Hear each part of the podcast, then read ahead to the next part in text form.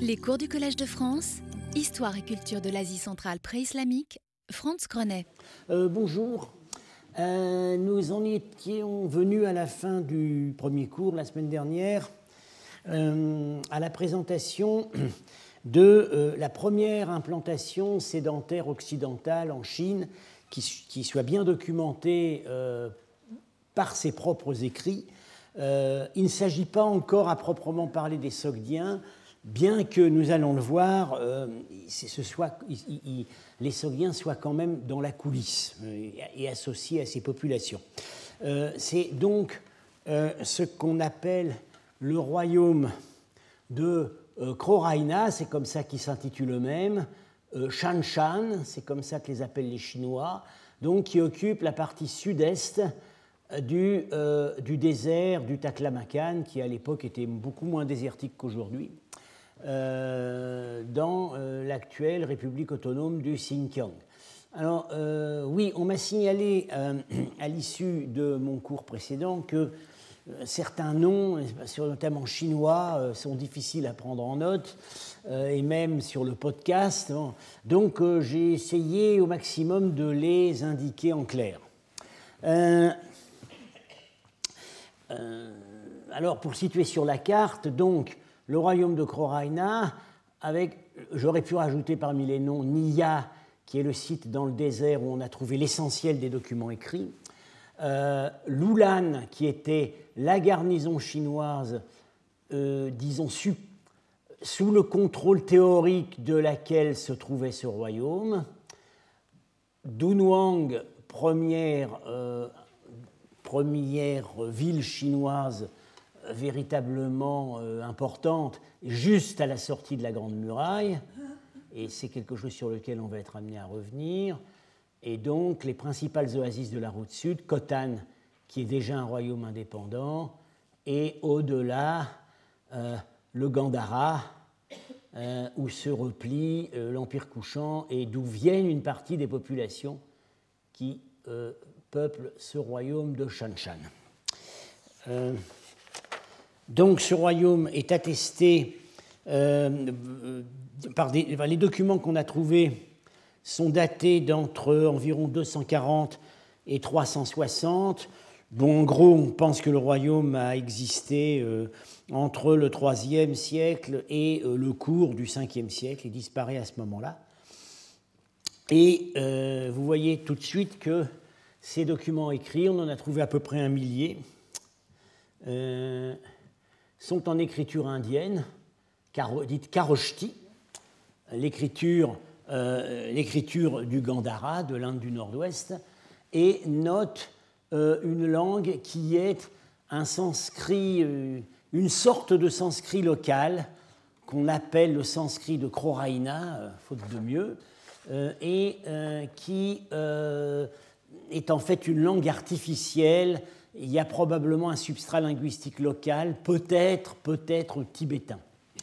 Euh, et euh, ces documents euh, obéissent parfaitement aux règles de, des scribes de l'Inde à cette époque, c'est-à-dire que ce, sont, ce, sont, des tablettes de bois qui s'emboîtent, comme on voit ici, une tablette non ouverte avec l'adresse, le sceau qui passe au milieu, donc ça a donné une sécurité maximale, et le texte lui-même écrit, euh, écrit ici. Certains documents sont sur papier, euh, euh, mais la plupart sont sous cette forme.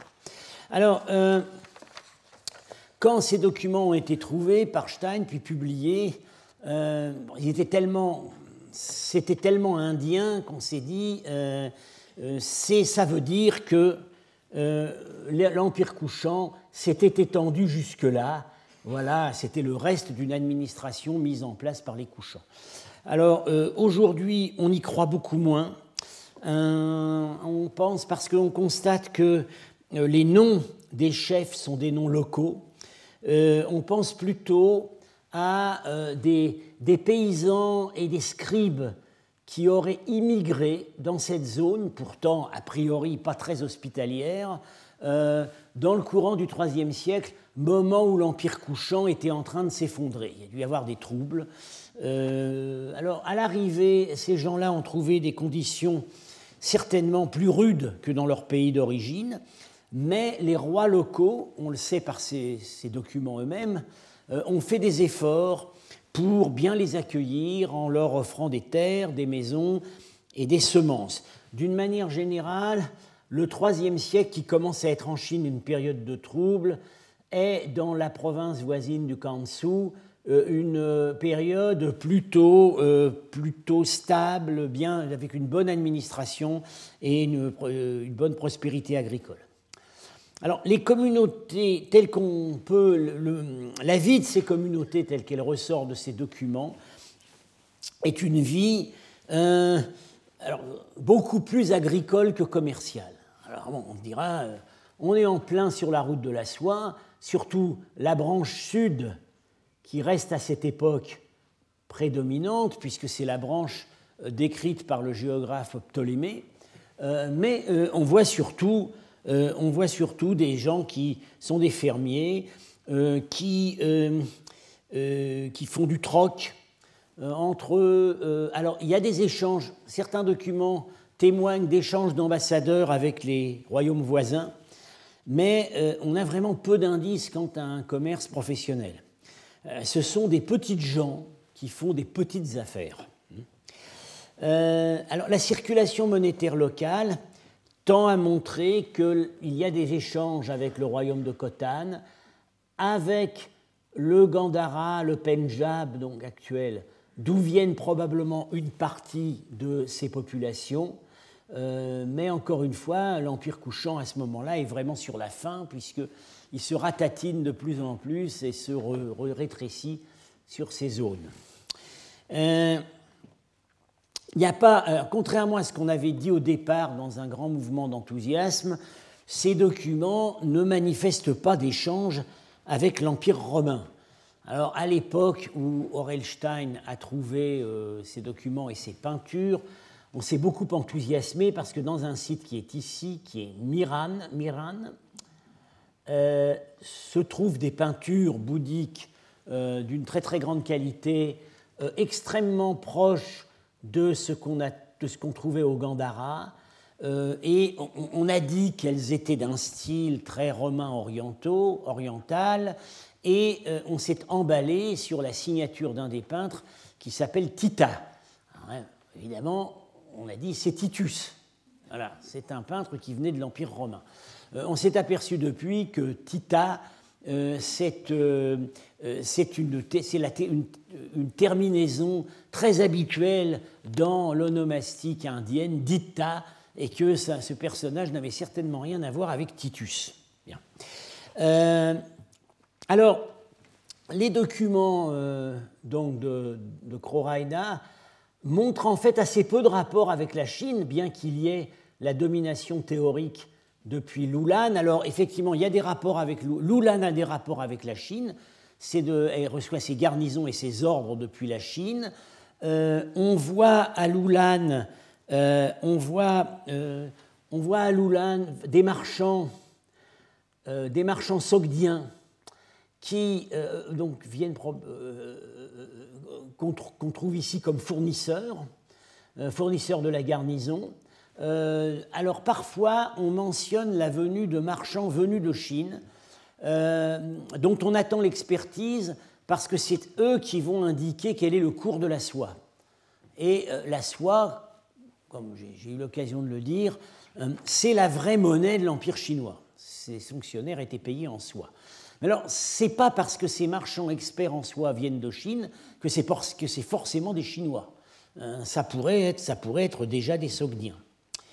Euh, alors, c'est un peu déroutant de voir si peu de grands commerces dans un endroit euh, qui euh, géographiquement est vraiment dans l'articulation de la route de la soie. Comment expliquer cela?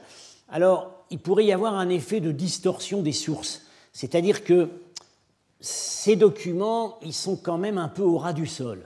Encore une fois, c'est des petites jambes, des petites transactions, euh, il se peut que des, transactions euh, plus lointaines, des, caravanes, hein, échappent à notre regard.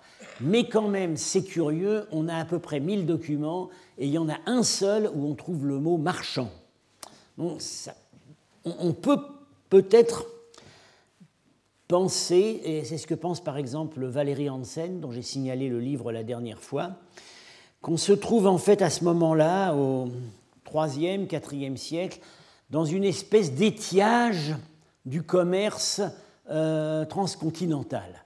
C'est-à-dire que, euh,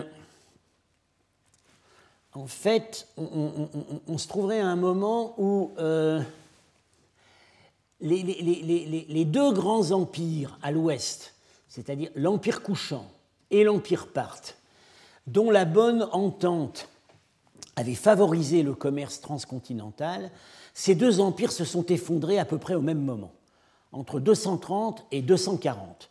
Euh, l'empire parthe par la prise de pouvoir des Sassanides, l'empire couchant par désintégration interne et conquête d'une part par les Sassanides, euh, d'autre part par l'empire indien des Guptas. Donc à cette phase de coopération transcontinentale succède une période euh, où ce sont plutôt des impérialismes et des, guerres qui font rage. Et en même temps, à partir de 300 à peu près, c'est en Chine que ça va pas. la Chine entre dans une phase d'instabilité politique, euh, de prise du pouvoir par des dynasties d'origine nomade, et donc les documents de Croraina, en fait, auraient été produits au mauvais moment, voilà, quand ça n'allait bien ni à l'est ni à l'ouest. Euh, et en même temps, on est aussi dans une autre phase de transition, c'est que euh, auparavant, on avait surtout la route du sud, donc par l'école du Pamir, Khotan, Miran, etc., et Dunhuang, route qu'on peut dire surtout indo-bactrienne, les gens qui la, fréquentent, je vais être amené à revenir là-dessus, viennent d'Inde et de la Bactriane, dans l'Empire couchant. C'est une route héritière de, de du dynamisme de l'Empire couchant, même si, encore une fois, il est douteux qu'elle ait été politiquement contrôlée par lui. Et cette route, en fait, s'efface à ce moment-là, et ce qui va surgir après, euh, quand le, commerce va à nouveau prospérer, c'est la route du Nord. Voilà, la route du Sud tend à être désertée, et après on a la route du Nord euh, qui passe, elle, par ces noms qui sont bien connus, Koucha, Turfan, hein, et qui rejoint en fait l'ancienne route un peu à l'ouest de Dunhuang. Et cette route du Nord, évidemment, c'est la route des Sogdiens. Voilà, parce que les Sogdiens sont mieux placés euh, pour la contrôler, bien que on le sait, ils aient été présents tôt sur la route du Sud. Alors, euh, cette population donc, du royaume de Croraina, elle a un substrat local, euh, elle comporte des immigrés d'Inde qui sont donc à la fois des colons agricoles et des scribes qui amènent donc ces pratiques de chancellerie, euh, mais il y a aussi des Bactriens. Il y a aussi des Bactriens, on le voit par les noms des personnes. Euh, donc je rappelle, la Bactriane, principale assise de l'Empire couchant, ici écrit, oui, couchant, Kushan Empire Afghanistan, oui, c'est bien ça, c'est une carte que j'emprunte à Valérie Hansen. L'assise, le noyau principal historique de l'Empire couchant, c'est la Bactriane. évidemment, ce sont eux qu'on voit surtout sur la route du Sud. Alors, euh, c'est. Euh, euh, donc, euh, ces Bactriens euh, apparaissent, on les, devine par des noms de personnes qu'on comprend de mieux en mieux maintenant, qu'on a de plus en plus de documents qui viennent de la Bactriane. Donc, on sait reconnaître maintenant des noms de Bactriens qu'on n'était pas capable de reconnaître avant. et on, va se rendre compte un petit peu après, au moment où on a les premiers documents sogdiens endogènes, auxquels je vais consacrer une large place c'est-à-dire ce qu'on appelle les anciennes lettres trouvées près de Dunhuang, euh, euh, on se rend compte que ces Sogdiens de Dunhuang sont alliés par intermariage à des gens de ce royaume. Euh, y a des, on voit très bien, il y a des familles mixtes, il y a des partenaires commerciaux, et on peut même aller au-delà. On peut, on peut penser que ces Indo-Bactriens bien établis dans ce royaume ont été en partie les éducateurs commerciaux des Sogdiens. Pourquoi est-ce qu'on on pense ça?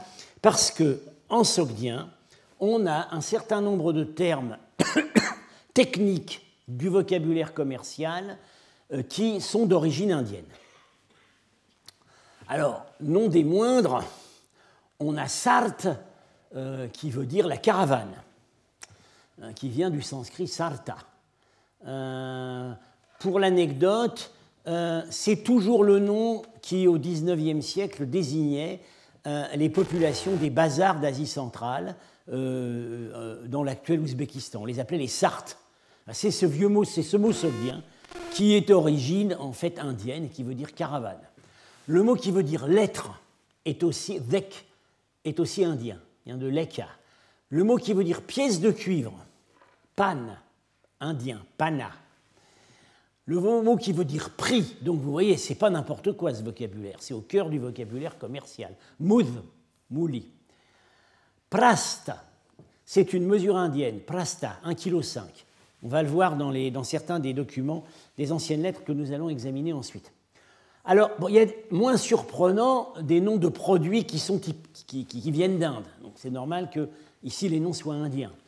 Euh, caprou, le camphre, le c'est le même mot. C'est camphre vient, le mot français camphre vient de, cap, de un indien karpura.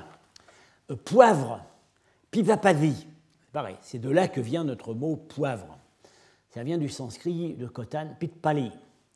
Et le mot le plus sogdien, le plus ancien pour soie, n'est pas un mot chinois. Alors en fait, il y a trois mots sogdiens pour la soie, et aucun n'est chinois. Ça, ça paraît quand même curieux. Le plus ancien, c'est un mot indien euh, qui vient de pire, à soie. Et alors, à côté de ça, à côté de ça, il y a aussi des emprunts euh, dans le, donc dans le vocabulaire sogdien des anciennes lettres il y a aussi des noms bactriens. Alors, ils ont pu venir par le royaume de Croraina, mais bon, les Sogdiens avaient d'autres occasions de, côtoyer les Bactriens sur les routes du commerce, ou ne serait-ce qu'à leurs propres frontières, puisque la frontière entre les deux était sur la Moudaria. Alors, on a Kempwene, fait de lin, euh, Kemp, le lin, euh, vieux mot indo-européen pour lin, qu'on retrouve dans cannabis. Hein. Euh, Weshwene, qui est à l'origine un mot grec, fait de coton, et surtout, et surtout, venant de Sart, caravane, mot indien, un mot en fait bactrien, Sart Pau, chef caravanier. Alors là, c'est un mot sur lequel j'attire tout de suite votre attention parce qu'il va avoir un destin extraordinaire. On euh, ce mot va en fait finir par désigner euh, en Chine une fonction administrative de haut niveau de chef des communautés marchandes. Euh, c'est la seule fonction dans la hiérarchie mandarinale chinoise qui ait été réservée à des étrangers avec un nom étranger.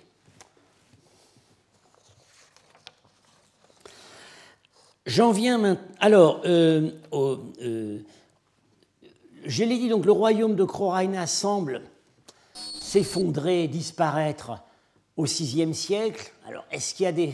au Ve siècle, en fait. Peut-être des facteurs écologiques, le désert qui gagne. Euh, peut-être aussi, encore une fois, l'instabilité politique aux deux bouts de la chaîne. Mais mais, mais le voisinage, le vieux compagnonnage des Sogdiens et des Bactriens dans ce royaume, qui encore une fois peut-être servi d'école de commerce aux marchands sogdiens, va continuer parce que dans les deux siècles suivants, enfin 5e, 6e siècle, on a les inscriptions sogdiennes sur le Haut-Indus, Chatial, Gilgit, etc., qui ont été publiées il y a une trentaine d'années par Sims Williams. Euh, et on voit dans ces inscriptions qu'on a toujours, euh, il y a des noms qu'on retrouvait dans les archives, dans les documents de Croraina. Donc d'une certaine façon, l'histoire continue. Euh, euh, le, euh, on, on, a là des noms également qu'on va retrouver dans les lettres de Dunhuang, peut-être même des gens des mêmes familles.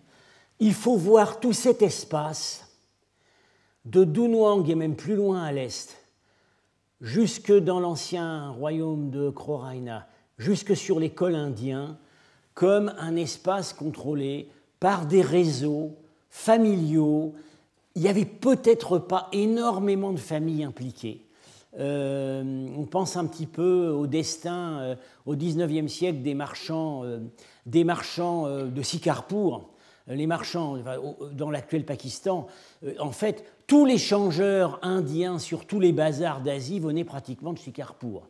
Donc on peut se demander s'il n'y aurait pas un phénomène du même style, des réseaux extrêmement étroits de, de, de, de, Sogdiens alliés à des Indiens, alliés à des Bactriens qui, qui, auraient tenu toute cette zone. Bon, là, on va maintenant observer tout cela en entendant directement la voix de ces gens-là en abordant le dossier euh, tout à fait remarquable et récemment renouvelé de ce qu'on a appelé les anciennes lettres. Pourquoi anciennes lettres? Ce sont des lettres, et c'était pendant, c'était jusqu'il y a dix ans, les plus anciens documents sogdiens connus. Maintenant, on en a un peu avant, c'est les inscriptions de colonisation du Kazakhstan, que j'ai publiées avec Sims Williams. Mais jusqu'il y a dix ans, c'était les plus anciens documents sogdiens connus. La date a fait l'objet de controverses, mais maintenant elle est bien établie. C'est 313-314 de notre ère. Euh, alors, euh, ces documents ont une histoire archéologique vraiment assez intéressante. Euh, lettres, ce, sont des, ce sont des paquets de courriers, des lettres écrites sur papier. C'est une des plus anciennes attestations du papier chinois. Parfois, on a, dans des enveloppes en soie ou en lin, alors voilà une enveloppe en, lin, et ici, vous pouvez tous lire Samarcande. Voilà. Euh, en fait, non, je crois que je vous montre peut-être pas le, bon euh, Samarcande. Euh, c'est pas toujours très évident. Euh, non, voilà, Samarcande est là. Samarcande est là. c'est l'adresse. Non. Alors, euh, ces documents ont été trouvés euh, au même endroit, en 1907, par le grand explorateur Orelstein, dans une tour frontalière de l'extrémité occidentale de la Grande Muraille. La tour 13, euh, alors, hein, c'est plus clair sur l'autre carte. Voilà, la tour 12A. Voilà la Grande Muraille. La tour, euh, la tour 12A, qui n'était pas en pierre évidemment à cette époque, elle était en briques et en, pisé, en, roseau. Voilà la tour 12A qui est un peu sur le côté de, euh, euh, un peu en avant d'un fort, la tour 14, qui, dans les documents chinois de cette époque, est appelée la porte de jade. Alors, il y a toujours eu une porte de jade à l'extrémité occidentale de la Grande Muraille, simplement elle s'est déplacée au cours des âges. À cette époque, elle est ici. Et euh, ce qu'on voit très bien, c'est que cet ensemble de deux tours, 12 et 12A, sont sur un endroit stratégique. Vous voyez, ils sont sur une des langues de terre qui dominent des marécages et des lacs, des marais et des marécages, euh, difficilement franchissables. En fait, il n'y a pas vraiment d'alternative à la route qui est dessinée ici en pointillé. Ce qui veut dire que les gens qui sortaient de Chine avait un premier contrôle ici à la tour de Jade et un deuxième contrôle dans cet ensemble de deux tours, euh, si jamais ils avaient essayé de, avaient essayé de contourner la tour de Jade, ici ils étaient coincés. Parce qu'on ne pouvait euh, éviter les marais qu'en prenant ce chemin-là, et on, on, était directement sous le regard de la tour. Euh, alors, cette tour, euh, ça, ce sont donc les. Je me remets en mémoire. Oui, voilà. Ça, ce sont les croquis d'Ostein. Enfin, les croquis, non, c'est ce qu'il a publié. Voilà la tour de, le fort de la tour de Jade. Et voilà les. les le fort de la tour de Jade est ici. Et voilà les deux tours en question. Alors, le croquis d'Ostein est beaucoup plus ample. Hein. On voit tous les tronçons qui subsistaient à son époque et qui doivent en partie subsister aujourd'hui de l'extrémité ouest de la Grande Muraille. Alors, euh, on est encore, on est dans le prolongement de l'époque des Han, on est un siècle après la chute de l'Empire Han, c'est encore le système mis en place par l'Empire Han qui est ici, c'est-à-dire un mur continu. Dans les époques suivantes, euh, il y a il n'y a plus de grande muraille qui s'étend jusque-là, il n'y a plus que des tours de guet. à l'époque Tang, il n'y aura plus que des tours de guet. Mais à l'époque Han, c'est un mur continu. Alors, il les a donc trouvés dans cette tour, euh, sur, jetés ensemble sur un tas d'ordures euh, qui avaient été euh, laissées par le détachement de soldats stationnés ici, et vers, visiblement d'après la position stratigraphique, c'est à la fin de la période d'occupation. Ce qui colle très bien, les documents sont 313-314, et on sait qu'en 330, la garnison chinoise de Lulan, euh, qui, enfin, la garnison de Lulan qui était en avant, là, à 550 km, euh, est abandonnée. Et probablement à peu près tout le dispositif, peut-être jusqu'à Dunhuang. Donc on est tout à fait à la fin du fonctionnement de ces, euh, de ces dispositifs douaniers. Alors, il s'agit de huit lettres euh, sur papier, certaines presque complètes, certaines fragmentaires, euh, et en tout cas certaines encore scellées. Euh, elles, avaient été jetées alors qu'elles n'avaient jamais été ouvertes. Et elles ont été jetées ensemble. Alors, comment est-ce que ce paquet de courrier qui, qui n'avait pas dû être confié au hasard, parce qu'on va voir le contenu, les gens qui ont écrit ces lettres euh, avaient vraiment besoin de les écrire, donc ils ont dû les confier évidemment à des compatriotes, pas n'importe qui. Ils les ont confiés à des Sogdiens. Si ces gens, alors on avait pu penser, bon, euh, ils ont pique-niqué, voilà, la caravane a pique-niqué, elle n'a pas voulu s'encombrer avec ses lettres, elle les a balancées. Très invraisemblable, parce que c'était évidemment des gens de confiance, et d'autre part, ça pesait pas lourd. C'est pas le genre de choses dont on va vouloir se débarrasser pour alléger son chameau. Donc il y a une autre hypothèse qui est certainement beaucoup plus crédible. Elles ont été confisquées par la douane chinoise. Et pourquoi est-ce qu'elles ont été confisquées par la douane chinoise? C'est parce qu'à ce moment-là, on va le voir rien qu'en lisant ces lettres, la Chine, les capitales, la Chine y compris dans ses capitales, est en plein chaos. Et donc les douaniers ont dû, qui recevaient des instructions régulièrement depuis le centre, ont dû avoir pour consigne de ne pas laisser sortir des lettres qui pourraient diffuser des nouvelles alarmantes sur la Chine, pour raison de sécurité stratégique. Alors, euh, vous me direz, bah oui, mais les lettres, elles, euh, ont été retrouvées même pas ouvertes, donc les, douaniers qui les ont confisquées ne pouvaient pas savoir ce qui était écrit dedans. Ben oui, mais à partir du moment où c'était dans une écriture étrangère, ça suffisait à soulever, les soupçons. C'est sans doute ce qui s'est passé. Alors, euh, d'où ces lettres ont-elles...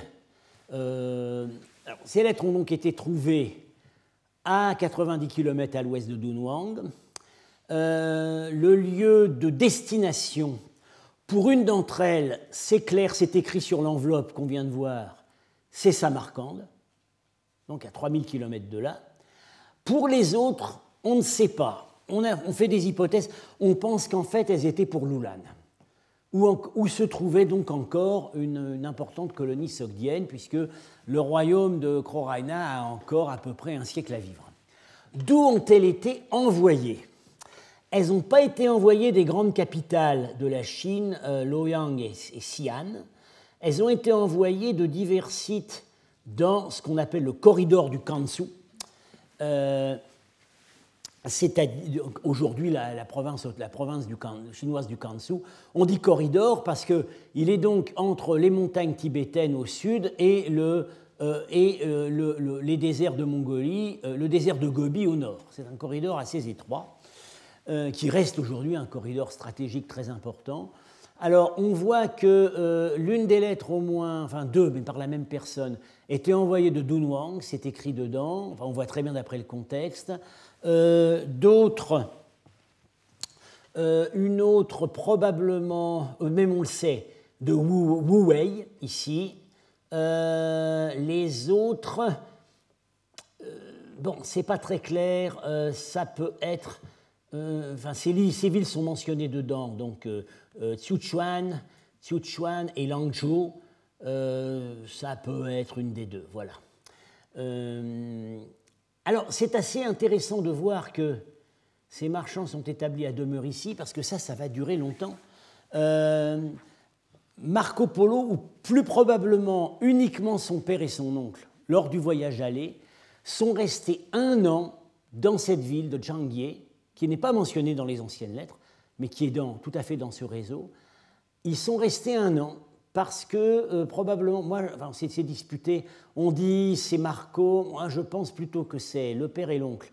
Au moment de leur premier voyage, quand ils sont repartis de la cour de Kubilai Khan, parce qu'ils étaient coincés euh, par des guerres entre euh, royaumes, entre divers, diverses parties de l'ancien empire mongol qui sévissaient à l'ouest, les routes ils ne pouvaient, plus aller sur les routes.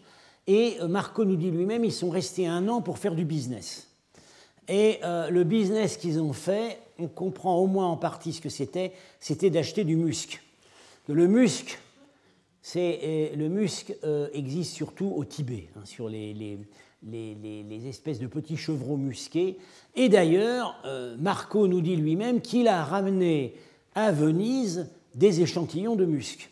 Donc, on voit, et le musc, on va en entendre parler dans les lettres que nous allons voir maintenant. Donc là, on est vraiment dans la très longue durée du commerce. Hein. Euh, on est ici au IVe siècle et, Marco au XIIIe siècle raconte la même chose. Alors, euh, le contexte politique général, l'arrière-fond qu'il faut bien avoir à l'esprit quand on examine ces lettres, euh, c'est un contexte donc d'effondrement politique en Chine du Nord. En Chine du Sud, ça va mieux, c'est plus stable.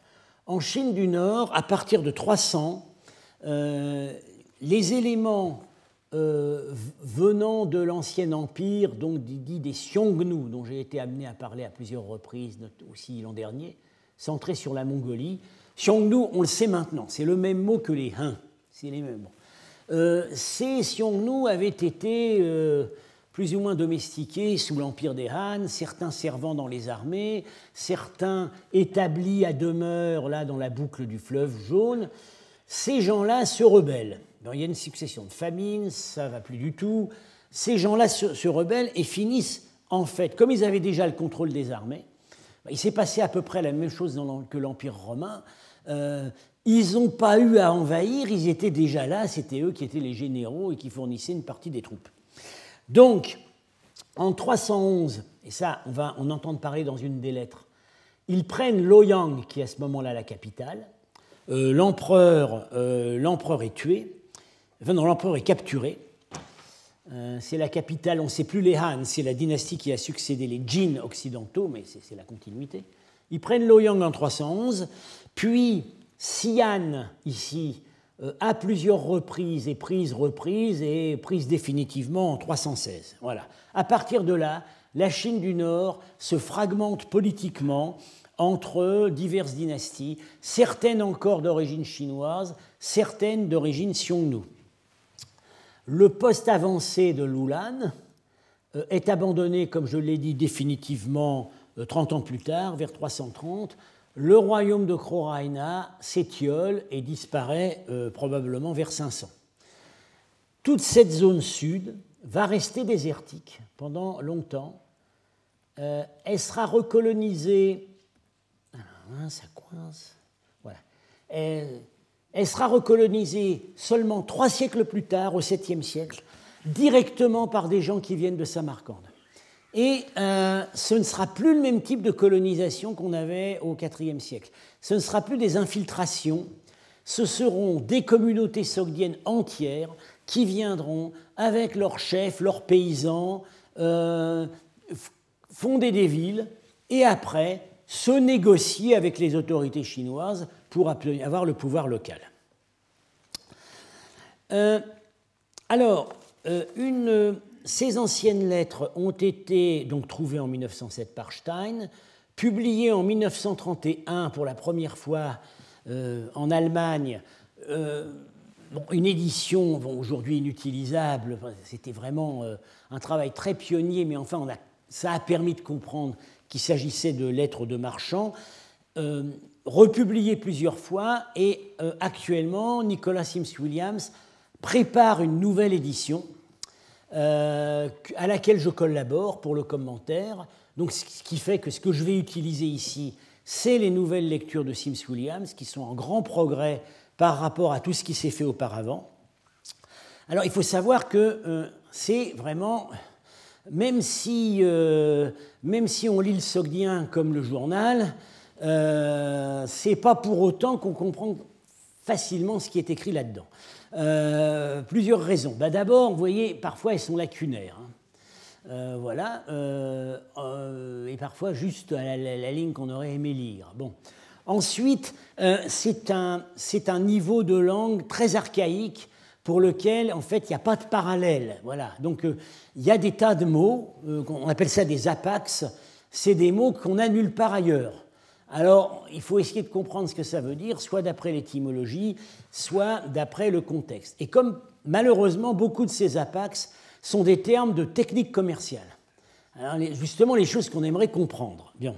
Euh, alors en plus, l'écriture est assez négligée parce que ces textes n'étaient pas écrits par leurs auteurs, ils étaient dictés à des scripts professionnels euh, qui allaient vite et euh, parfois c'est vraiment, vraiment très, très, très, très gribouillé, très négligé.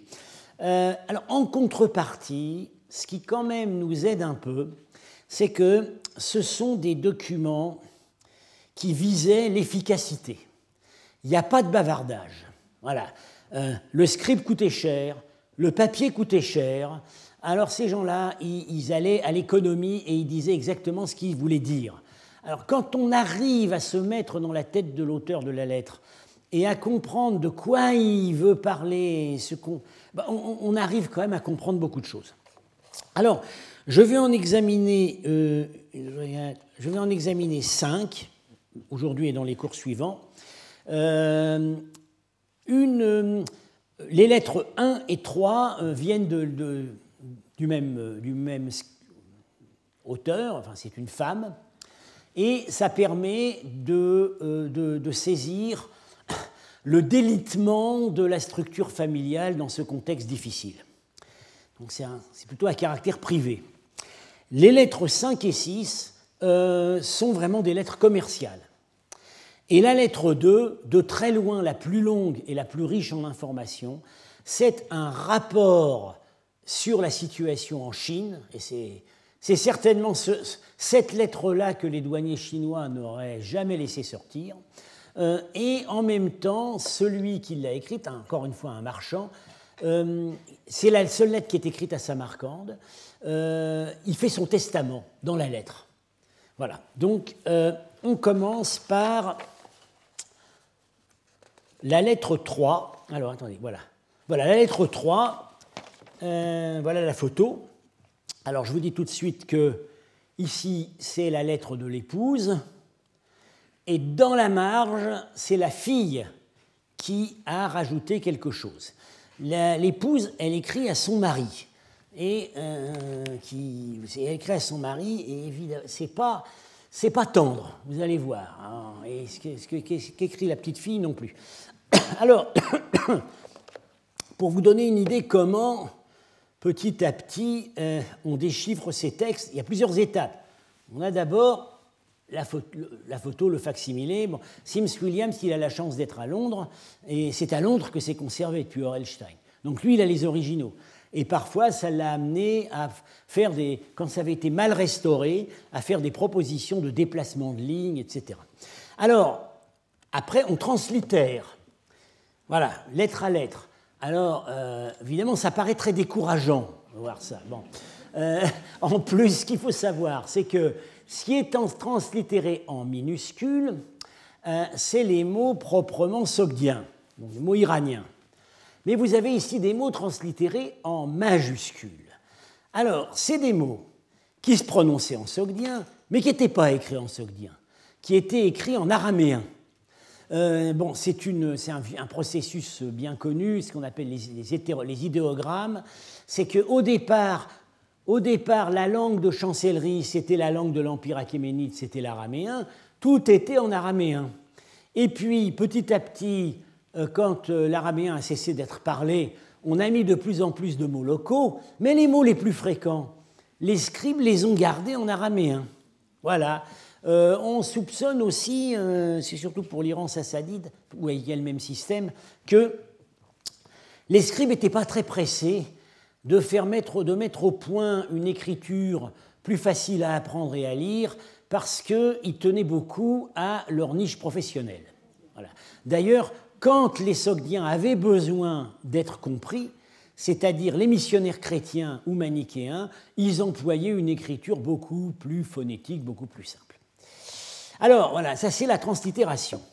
Alors après, euh, euh, théoriquement, on devrait euh, transcrire, c'est-à-dire mettre tout ça à peu près comme ça se prononçait, étape qui précède la traduction.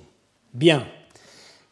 Problème, c'est que pour le sogdien, pour le pélévi, la langue de l'Empire sassanide, on a un système standard de transcription euh, qui est tout à fait admis, que tout le monde utilise.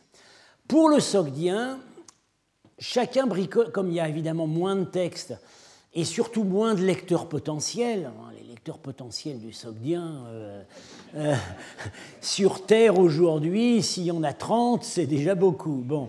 Comme il y, a moins, il, y a moins, il y a moins de besoin de se fatiguer à mettre au point un système de transcription euh, admis par tout le monde. Moi, je suis pour qu'on mette au point un système comme ça. Mais mon ami Sims Williams, euh, il est contre. Il dit c'est une perte de temps pour tout le monde, euh, les gens n'ont qu'à s'y mettre. Bon. alors, moi, quand même, quand je publie un texte sogdien, ce que j'ai fait il y a quelques années avec Samra Zarnouch pour un texte magique, on a mis la prononciation parce que, quand même, je dirais c'est plus, euh, plus, plus, courtois pour le lecteur. Voilà. Et en plus, c'est pas sans intérêt, parce que moi, je vais vous lire ce texte, parce qu'on sait, on sait quand même à peu près comment ça se prononçait, bien qu'encore une fois, il n'y a pas accord complet, et puis on sait aussi comment le soglien s'accentuait. Euh, donc, je vais vous le lire, et vous allez voir, ça coule tout seul. Hmm. Alors, Et varu chutau, varane pishna naizat, afriu, namaschu, spatzanuk, mas chanotishan. Varan virt, et ishir meth ketit wenedruk, shatuchu, apurafu, dan wispanaz martachme. Et it chutau, kat shud rudatu padrosham, et yugriv nosh menam. Et nejin shashwan,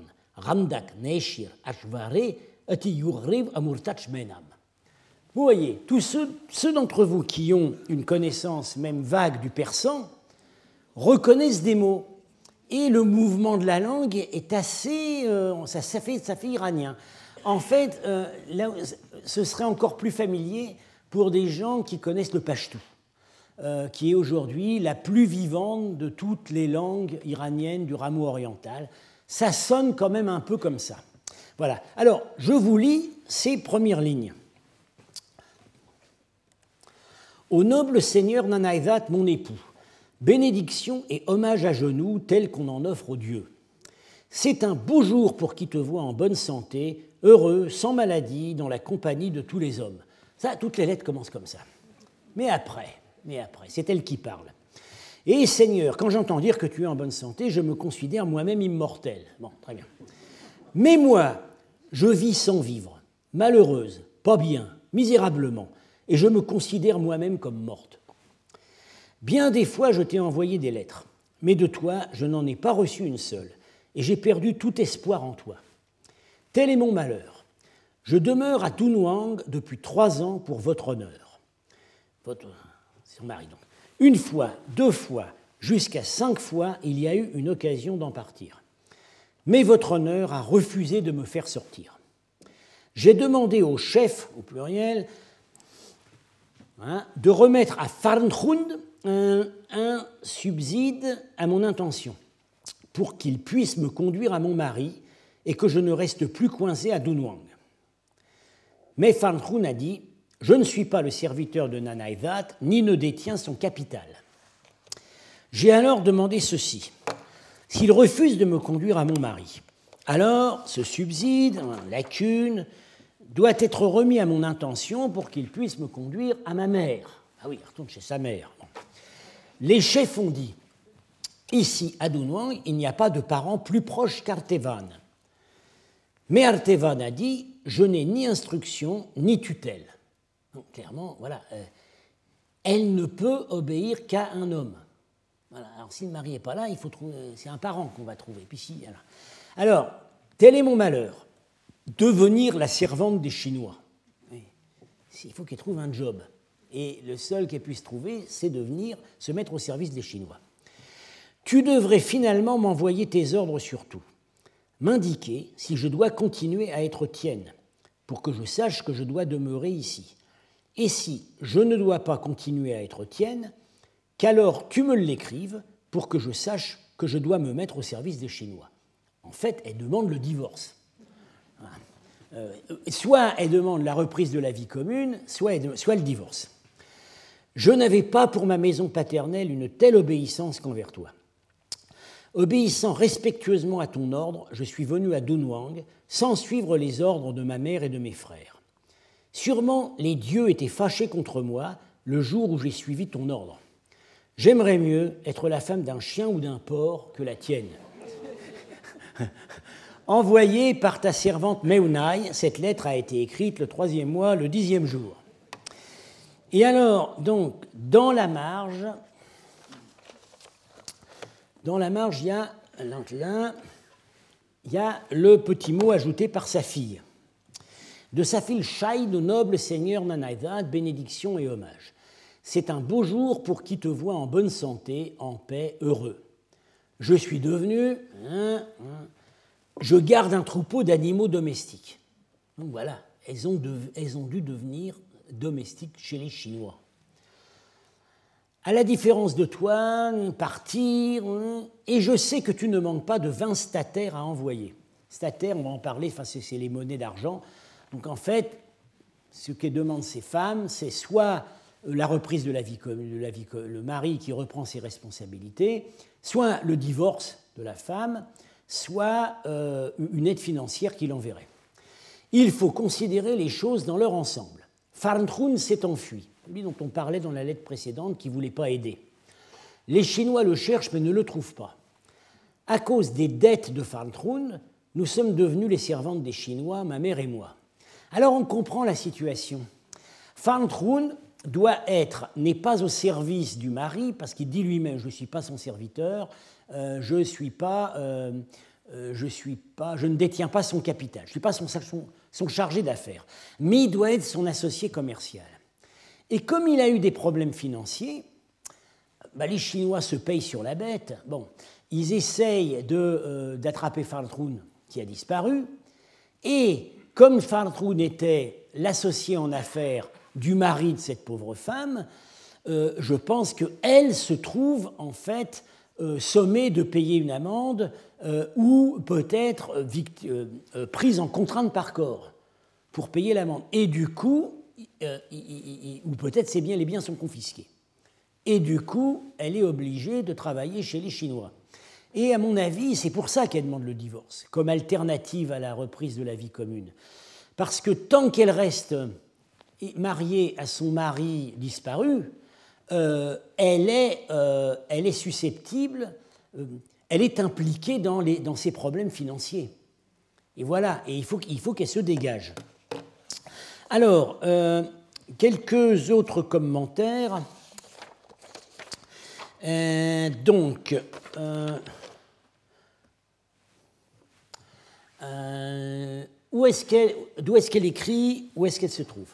Donc c'est Dunhuang, euh, qui est écrit en sogdien Thruwan.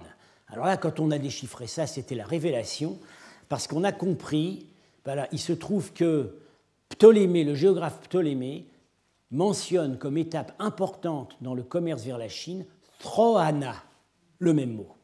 Et donc il avait des informations qui venaient de là, en l'occurrence par des marchands, des marchands chinois. Euh, bon, clairement, son mari lui a demandé de rester à Dounon pendant qu'il partait quelque part, depuis trois ans. On ne sait pas où.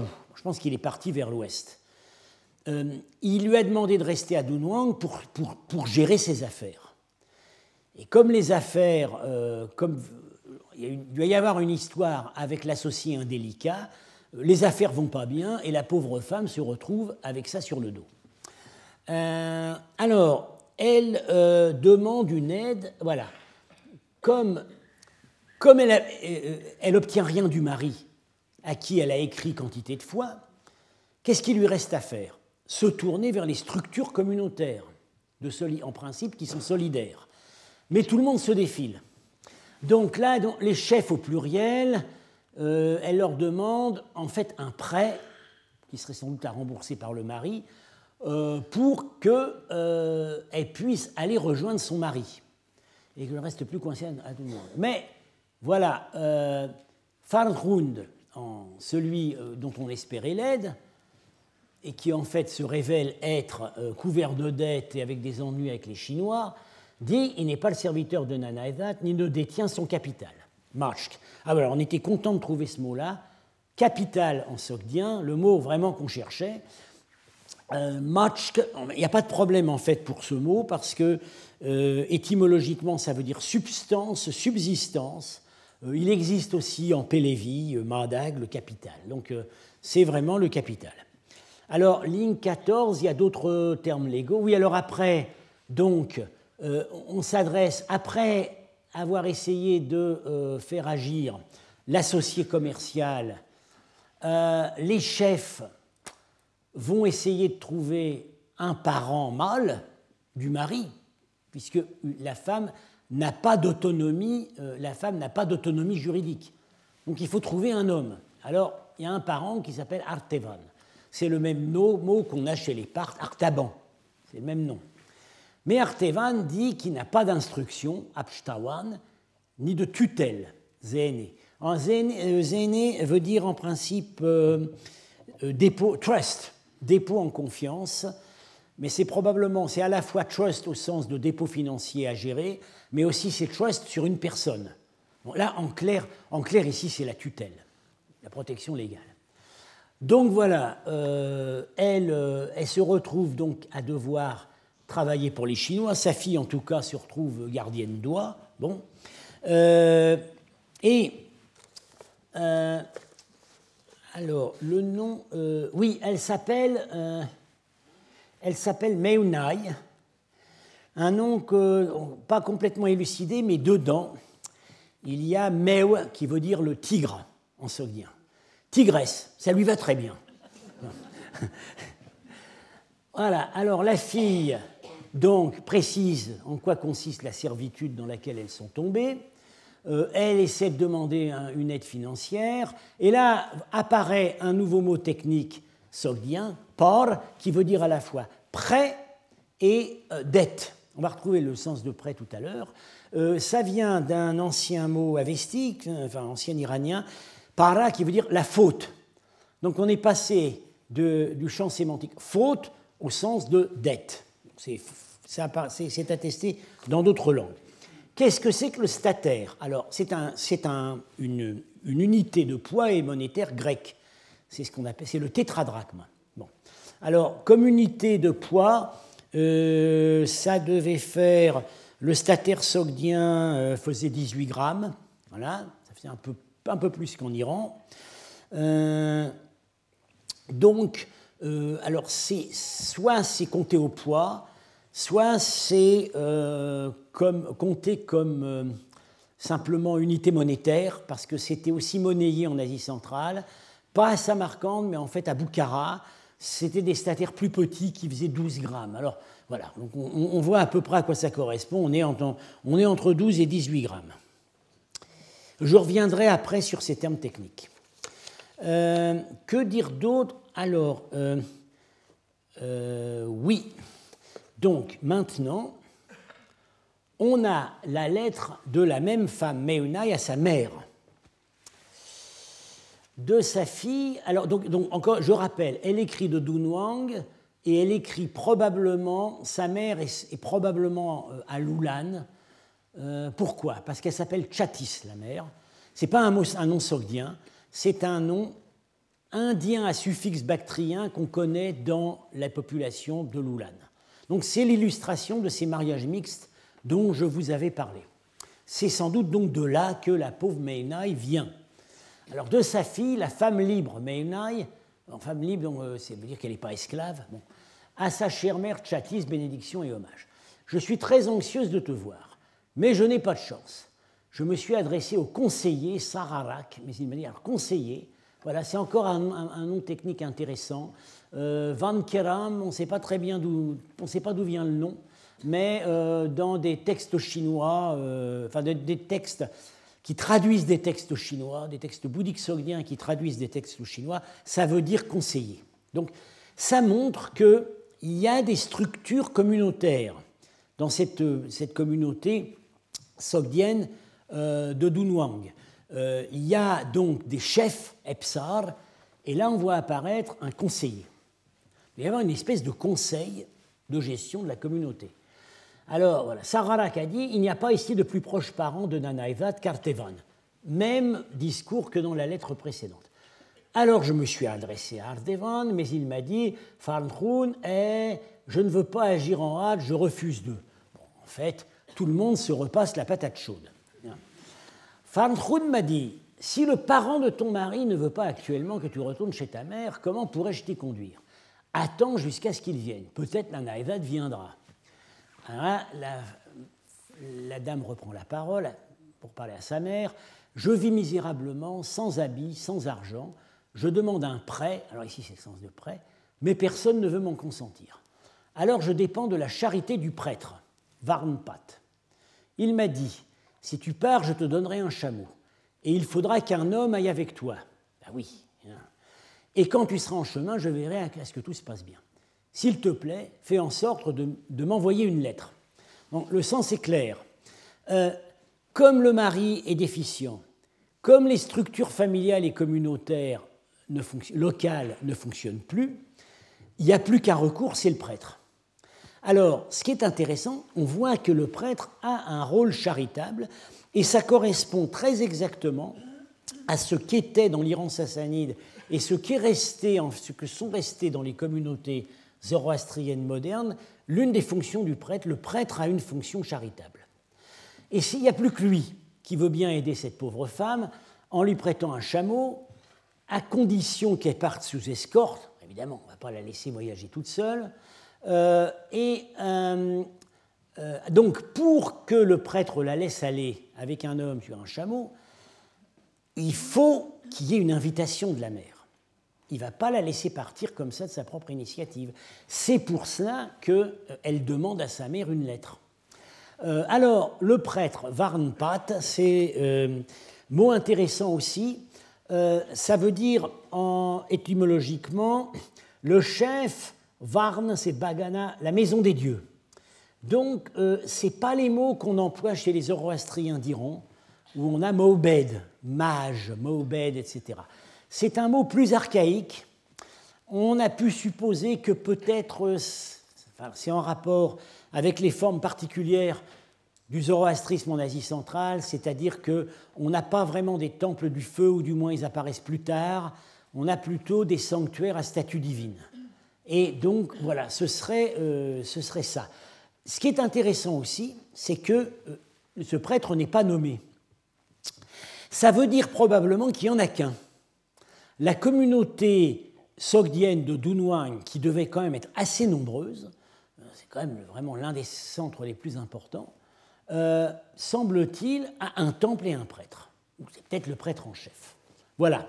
Alors, comme, donc, comme vous pouvez constater, euh, c'est vraiment, ce sont des textes comme on aimerait en avoir beaucoup plus, parce que bah, c'est la saveur de la vie, évidemment. Aujourd'hui, ce sont les Sogdiens qui parlent. Et puis euh, les Sogdiens, euh, les Sogdiens des, gens, ordinaires qui ont des problèmes de gens ordinaires. Ça, c'est extrêmement rare qu'on ait ça dans des textes. Alors on l'a, on l'a, mais dans d'autres contextes, par exemple en Égypte, avec les, les retrouvés dans les sables, effectivement, on a ce type de lettres euh, privées, euh, envoyées, enfin, on a des documents en copte, en grec, en, égyptien démotique, mais là, il, faut, il a fallu aller jusqu'à Dunhuang pour trouver ça. Bon, bah, pourquoi est-ce que ça s'est conservé particulièrement en Égypte et à Dunhuang bah, C'est parce qu'il y a le sable. Et donc ce type de document, par définition complètement périssable euh, ou recyclable ou, qui partait aux ordures, ne pouvait se conserver que dans des conditions de sécheresse absolue. C'est ce qui s'est passé. Alors, euh, on, a, encore euh, quatre lettres à examiner qui traitent de sujets un peu différents. Donc, ce sera la prochaine fois. Je vous remercie. Retrouvez tous les contenus du Collège de France sur www.colège-2-france.fr.